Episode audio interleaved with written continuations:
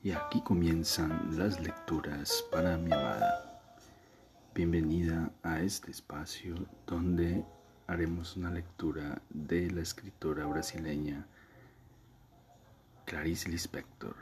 Bienvenida. Continuamos con la lectura de la escritora Clarice Lispector llamada La imitación de la rosa. Bienvenida pero sin saber porque estaba un poco tímida, un poco perturbada, o no demasiado, pero sucedía que la belleza extrema la molestaba. Oyó los pasos de la criada sobre el mosaico de la cocina y por el sonido hueco reconoció que llevaba tacones altos, por lo tanto debía estar a punto de salir. Entonces Laura tuvo una idea en cierta manera, manera original. ¿Por qué no pedirle a María que pasara por la casa de Carlota y le dejase las rosas de regalo? Porque aquella extrema belleza la molestaba. La molestaba. Era un riesgo. Oh, no. ¿Por qué un riesgo? Apenas molestaban. Era una advertencia. Oh, no. ¿Por qué advertencia? María le daría las rosas a Carlota. Las manda la señora Laura, diría María. Sonrió pensativa. Carlota se extrañaría de que Laura, pudiendo traer personalmente las rosas, ya que deseaba regalárselas, las mandara antes de la cena con la sirvienta, sin hablar de que encontraría gracioso recibir las rosas. Le parecería refinado. Esas cosas no son necesarias entre nosotras, Laura, diría la otra con aquella franqueza un poco brutal, y Laura diría con un sofocado gritito de arrebatamiento. Oh, no, no, no. No es por la invitación a cenar, es que las rosas eran tan lindas que sentí el impulso de ofrecértelas. Sí, si en ese momento tuviera valor, sería eso lo que diría. ¿Cómo diría? Necesitaba no olvidarse, diría. Oh, no, etc. Y Carlota se sorprendería con la delicadeza de sentimientos de Laura. Nadie imaginaría que Laura tuviera también esas ideas. En esa escena imaginaria y apacible que la hacía sonreír beatíficamente, ella se llamaba a sí misma Laura, como si se tratara de una tercera persona, una tercera persona llena de aquella fe suya y crepitante y grata y tranquila. Laura, la del cuellito de encaje auténtico, vestida discretamente, esposa de Armando, en fin, un Armando que ya no necesitaba esforzarse en prestar atención a todas sus conversaciones sobre la sirvienta y la carne, que ya no necesitaba pensar en su mujer, como un hombre que es feliz, como un hombre que no está casado con una bailarina. No pude dejar de mandarte las rosas, diría Laura esa tercera persona tan, pero tan... Y regalar las rosas será casi tan lindo como las propias rosas. Y ella quedaría libre de las flores. Y entonces, ¿qué es lo que sucedería? Ah, sí, como iba diciendo, Carlota quedaría sorprendida con aquella Laura que no era inteligente ni buena, pero también tenía sus sentimientos secretos. Y Armando, Armando la miraría un poco asustado, pues es esencial no olvidar que de ninguna manera él está enterado de que la sirvienta llevó por la tarde las rosas.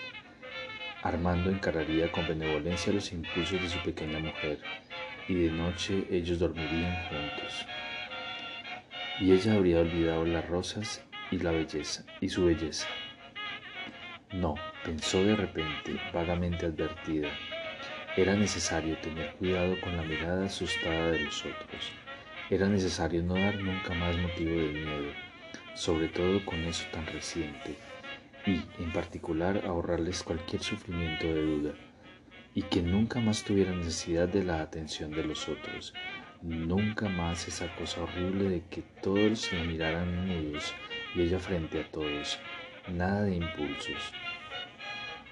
Pero al mismo tiempo, Vio el vacío, vacío en la mano y también pensó, él, Dijo que yo no me esfuerce por conseguirlo, que no piense en tomar actitudes solamente para probar que ya estoy... María, dijo entonces al escuchar de nuevo los pasos de la empleada, y cuando ésta se acercó le dijo temeraria y desafiante, ¿podrías pasar por la casa de la señora Carlota y dejarle estas rosas? Diga así, señora Carlota, la señora Laura se las manda, solamente eso, señora Carlota. Sí, sí, dijo la sirvienta paciente. Laura fue a buscar una vieja hoja de papel de China. Después sacó con cuidado las rosas del florero, tan lindas y tranquilas, y con las delicadas y mortales espinas. Querría hacer un ramo muy artístico y al mismo tiempo se libraría de ellas y podría vestirse y continuar su día. Cuando reunió las rositas húmedas en un ramo, alejó la mano que las sostenía, las miró a distancia torciendo la cabeza, entrecerrando los ojos para un juicio imparcial y severo, y cuando las miró, vio las rosas. Y entonces, irreprimible, suave, ella insinuó para sí, no lleve las flores, son muy lindas. Un segundo después, muy suave todavía, el pensamiento fue levemente más intenso, casi tentador. No las regales, son tuyas. Laura se asustó un poco, porque las cosas nunca eran suyas. Pero esas rosas lo eran, rosadas, pequeñas, perfectas, lo eran las miró con incredulidad, eran lindas y eran suyas. Si consiguiera pensar algo más, pensaría. Suyas como hasta entonces nada lo había sido y podía quedarse con ellas, pues ya había pasado aquella primera molestia que hiciera que vagamente ella hubiese evitado mirar demasiado las rosas. ¿Por qué regalarse entonces? Lindas y darlas. Entonces, cuando descubres una cosa bella, entonces vas y la regalas. Si eran suyas, se insinuaba ella persuasiva sin encontrar otro argumento además del simple y repetido que le parecía cada vez más convincente y simple. No iban a durar mucho, porque darlas entonces mientras estaban vivas, dar el placer de tenerlas mientras estaban vivas, el placer de tenerlas no significa gran riesgo, se engañó, pues lo quisiera o no, en breve sería forzada a privarse de ellas y entonces nunca más pensaría en ellas, pues ellas habrían muerto. No iban a durar mucho. Entonces, ¿por qué regalarlas? El hecho de que no duraran mucho le parecía quitarle la culpa de quedarse con ellas, en una oscura lógica de mujer que peca pues se veía que iban a durar poco, iba a ser rápido, sin peligro, y aunque argumentó en un último y victorioso rechazo de culpa, no fuera de modo alguno ella quien había querido comprarlas. El vendedor había insistido mucho y ella se tornaba siempre muy tímida cuando la forzaban a algo. No había sido ella quien quiso comprar. Ella no tenía culpa ninguna. La miró encantada, pensativa, profunda. y sinceramente nunca vi en mi vida cosa más perfecta. Bien, pero ella ahora había hablado con María y no tendría sentido volver atrás. Era entonces demasiado tarde. Se asustó, viendo las rosas que guardaban impasibles en su mano. Si quisiera, no sería demasiado tarde. Podría decirle a María, María, resolví que yo misma llevaré las rosas cuando vaya a cenar. Y claro, no las llevaría María no tendría por qué saberlo. Antes de cambiarse de ropa, ella se sentaría en el sofá por un momento, solo por un momento, para mirarlas, mirar aquel tranquilo desprendimiento de las rosas. Sí, porque ya estaba hecha la cosa. Valía más aprovechar. No sería tan tonta de quedarse con la fama y sin el provecho. Eso mismo es lo que haría. Pero con las rosas desenvueltas en la mano ella esperaba no las ponía en el florero, no llamaba a María. Ella sabía por qué, por qué debía darlas, o ella sabía por qué. Y también que una cosa hermosa era para ser, para ser dada o recibida, no solo para tenerla. Y sobre todo, nunca para ser. Sobre todo, nunca tenía que ser una cosa hermosa. porque a una cosa hermosa le faltaba el gesto de dar. Nunca se debía quedar con una cosa hermosa, así como guardada dentro del silencio perfecto del corazón. Aunque si ella no regalaba las rosas, alguien lo descubriría alguna vez. Era horriblemente fácil y al alcance de la mano quedarse con ellas, pues ¿quién iría a descubrirlo? Y serían suyas, y por eso mismo las cosas quedarían así, y no se hablaría más de eso. Entonces, y entonces, se preguntó algo inquieta, entonces no, lo que debía hacer era envolverlas y mandarlas, ahora sin ningún placer, envolverlas y decepcionada enviarlas y asustada quedar libre de ellas, porque una persona debía tener coherencia, los pensamientos debían tener congruencia. Si espontáneamente resolviera cederlas a Carlota, debería mantener la resolución y regalárselas, porque nadie cambiaba de idea de un momento a otro. Pero cualquier persona se puede arrepentir, se reveló de pronto porque solo en el momento en que tomó las rosas notó que lindas eran, o un poco antes, y estas eran suyas. El propio médico le había dado una palmada en la espalda diciéndole, no se esfuerce por fingir, usted sabe que está bien, y después de eso la palmada fuerte en la espalda. Así pues, ella no estaba obligada a tener coherencia, no tenía que probar nada a nadie y se quedaría con las rosas. Eso mismo, eso mismo, ya que estas eran suyas. ¿Están listas? Sí, ya están, dijo Laura sorprendida. Las miró mudas en su mano, impersonales, en su extrema belleza, en su extrema tranquilidad perfecta de rosas, aquella última instancia, la flor, aquella última perfección, la luminosidad, luminosa tranquilidad como viciosa. Ella miraba ligeramente ávida la perfección tentadora de las rosas, con la roca, con la boca un poco seca las miraba, hasta que lentamente austera envolvió los tallos y las espinas en el papel de china. Tan absorta había estado que solo en entender el ramo preparado notó que ya María no estaba en la sala y se quedó sola con su heroico sacrificio. Vagamente, dolorosamente, las miró, así distantes como estaban en la punta del brazo extendido, y la boca quedó aún más superatada, aquella envidia, aquel deseo, pero ellas son mías, exclamó con gran timidez. Cuando María regresó y cogió el ramo, por un pequeño instante de avaricia, Laura encogió la mano reteniendo las rosas un segundo más. Ellas son tan lindas y son mías, es la primera cosa linda que es mía. Y fue el hombre quien insistió, no fui yo quien las busqué, fue el destino quien las buscó. Oh, sola, solo esta vez, solo esta vez y juro que nunca más. Ella podría por lo menos sacar para sí una rosa, nada más que eso, una rosa para sí, solamente ella lo sabría y después nunca más. Oh, ella se comprometía a no dejarse trentar por la perfección, nunca más. Y en el minuto siguiente, sin ninguna transición, sin ningún obstáculo, las rosas estaban en manos de la sirvienta. No en las tuyas, no en las suyas, como una carta que ya se ha echado por mi correo. No se puede recuperar más ni arriesgar las palabras. No sirve de nada gritar no fue eso lo que quise decir. Quedó con las manos vacías, pero su corazón obstinado y rencoroso aún decía, todavía puedes alcanzar a María en las escaleras. Bien sabes que puedes arrebatarle las rosas de las manos y robarlas, porque quitárselas ahora sería robarlas. Robar lo que era suyo. Eso mismo es lo que haría cualquier persona que no tuviera lástima de las otras. Robaría lo que era de ella por derecho propio.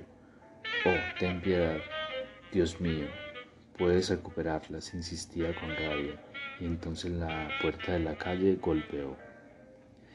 En ese momento la puerta de la llave de la calle golpeó.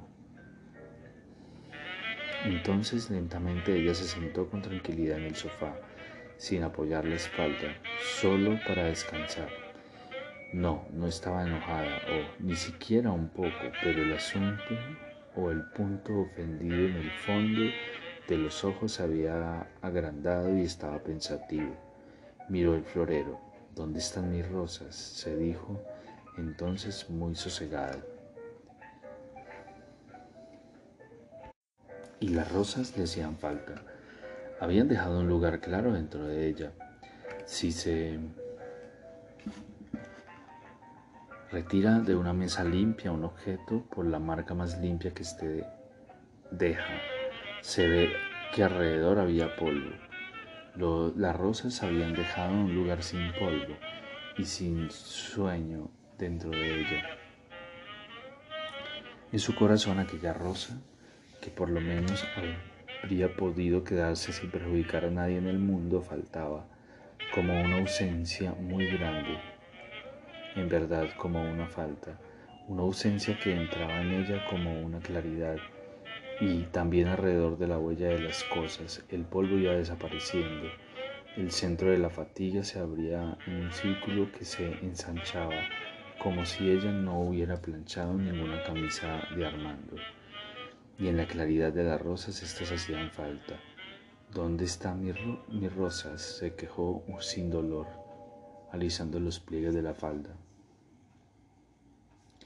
Como cuando se exprime un limón en el té oscuro y éste se va aclarando. Su cansancio iba aclarándose gradualmente, sin cansancio alguno por otra parte Así como se encienden las luciérnagas, ya que no estaba cansada, iba a levantarse y vestirse. Era la hora de comenzar. Pero con los labios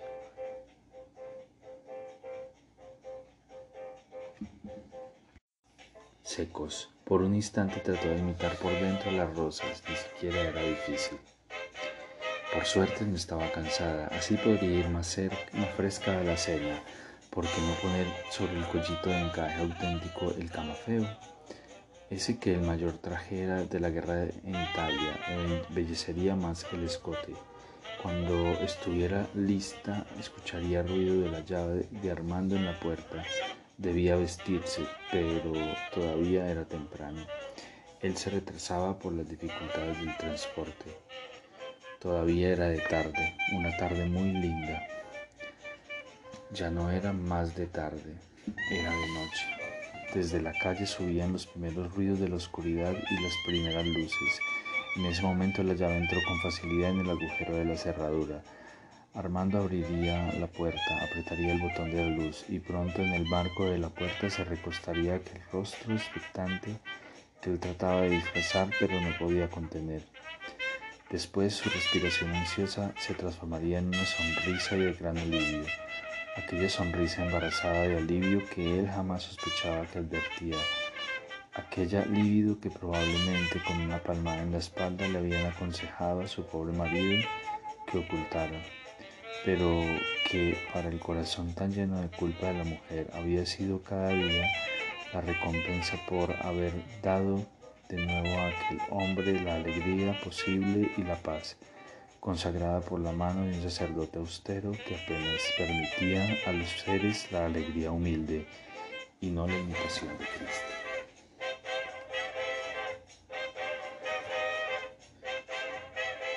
La llave giró en la cerradura. La figura oscura y precipitada entró. La luz inundó con violencia la sala y en la misma puerta se destacó él, con aquel aire ansioso y de súbito paralizado, como si hubiera corrido leguas para no llegar demasiado tarde. Ella iba a sonreír para que él borrara la ansiosa expectativa del rostro, que siempre venía mezclada con la infantil victoria de haber llegado a tiempo para encontrarla aburrida, buena y diligente, a ella, su mujer. Ella iba a sonreír para que de nuevo él supiera que nunca más correría el peligro de llegar tarde. Había sido inútil recomendarles que nunca hablaran de aquello. Ellos no hablaban, pero habían logrado un lenguaje de rostro donde el miedo y la desconfianza se comunicaban. Pregunta y respuesta se telegrafiaban mudas. Ella iba a sonreír. Se estaba demorando un poco, sin embargo iba a sonreír. Calma, suave, dijo. Volviste, Armando, volviste. Como si nunca fuera a entender. Él mostró un rostro sonriente, desconfiado. Su principal trabajo era retener el aliento ansioso por, la, por su carrera en las escaleras, ya que estaba allí, sonriendo, como si nunca fuera a entender.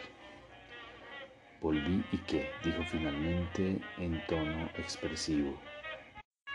Pero mientras trataba de no entender jamás, el rostro cada vez más vacilante del hombre que ya había entendido sin que se le hubiera enterado un, rasgo, su trabajo principal era ganar tiempo y concentrarse en retener la respiración, lo que de pronto ya no, ya no era difícil, pues inesperadamente él percibió con horror que la sala y la mujer estaban tranquilas y sin prisa, pero desconfiando todavía como quien fuese a terminar por dar una carcajada al comprobar el absurdo. Él se obstinaba, sin embargo, en mantener el rostro torcido, mirándola en guardia, casi enemigo, de donde comenzaba a no poder impedir verla sentada con las manos cruzadas en el regazo con la serenidad de la luciérnaga que tiene luz.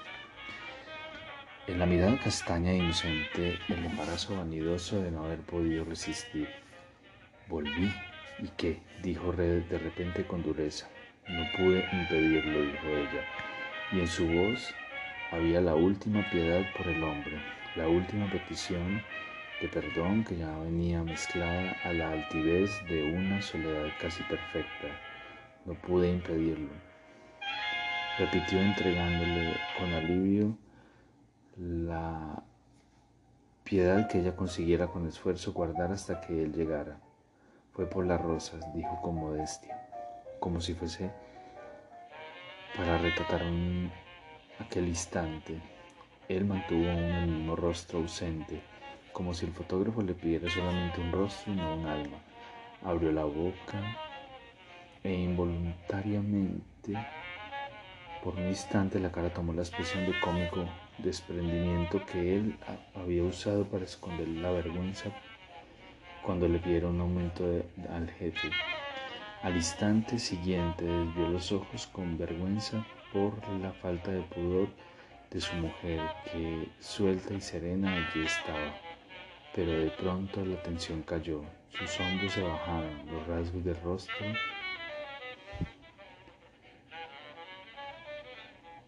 Se dieron y una gran pesadez lo relajó. Él la observó envejecido, curioso. Ella estaba sentada con su vestido de casa. Él sabía que ella había hecho lo posible para no tornarse luminosa e inalcanzable. Con timidez y respeto él la miraba, envejecido, cansado, curioso, pero no tenía nada que decir desde la puerta abierta veía a su mujer que estaba sentada en el sofá, sin apoyar las espaldas, nuevamente alerta y tranquila como en un tren, que ya partiera. Y aquí terminan las lecturas para mi amada. Espero este episodio haya sido de tu agrado. Te amo, te amo con todo mi ser y todo mi corazón.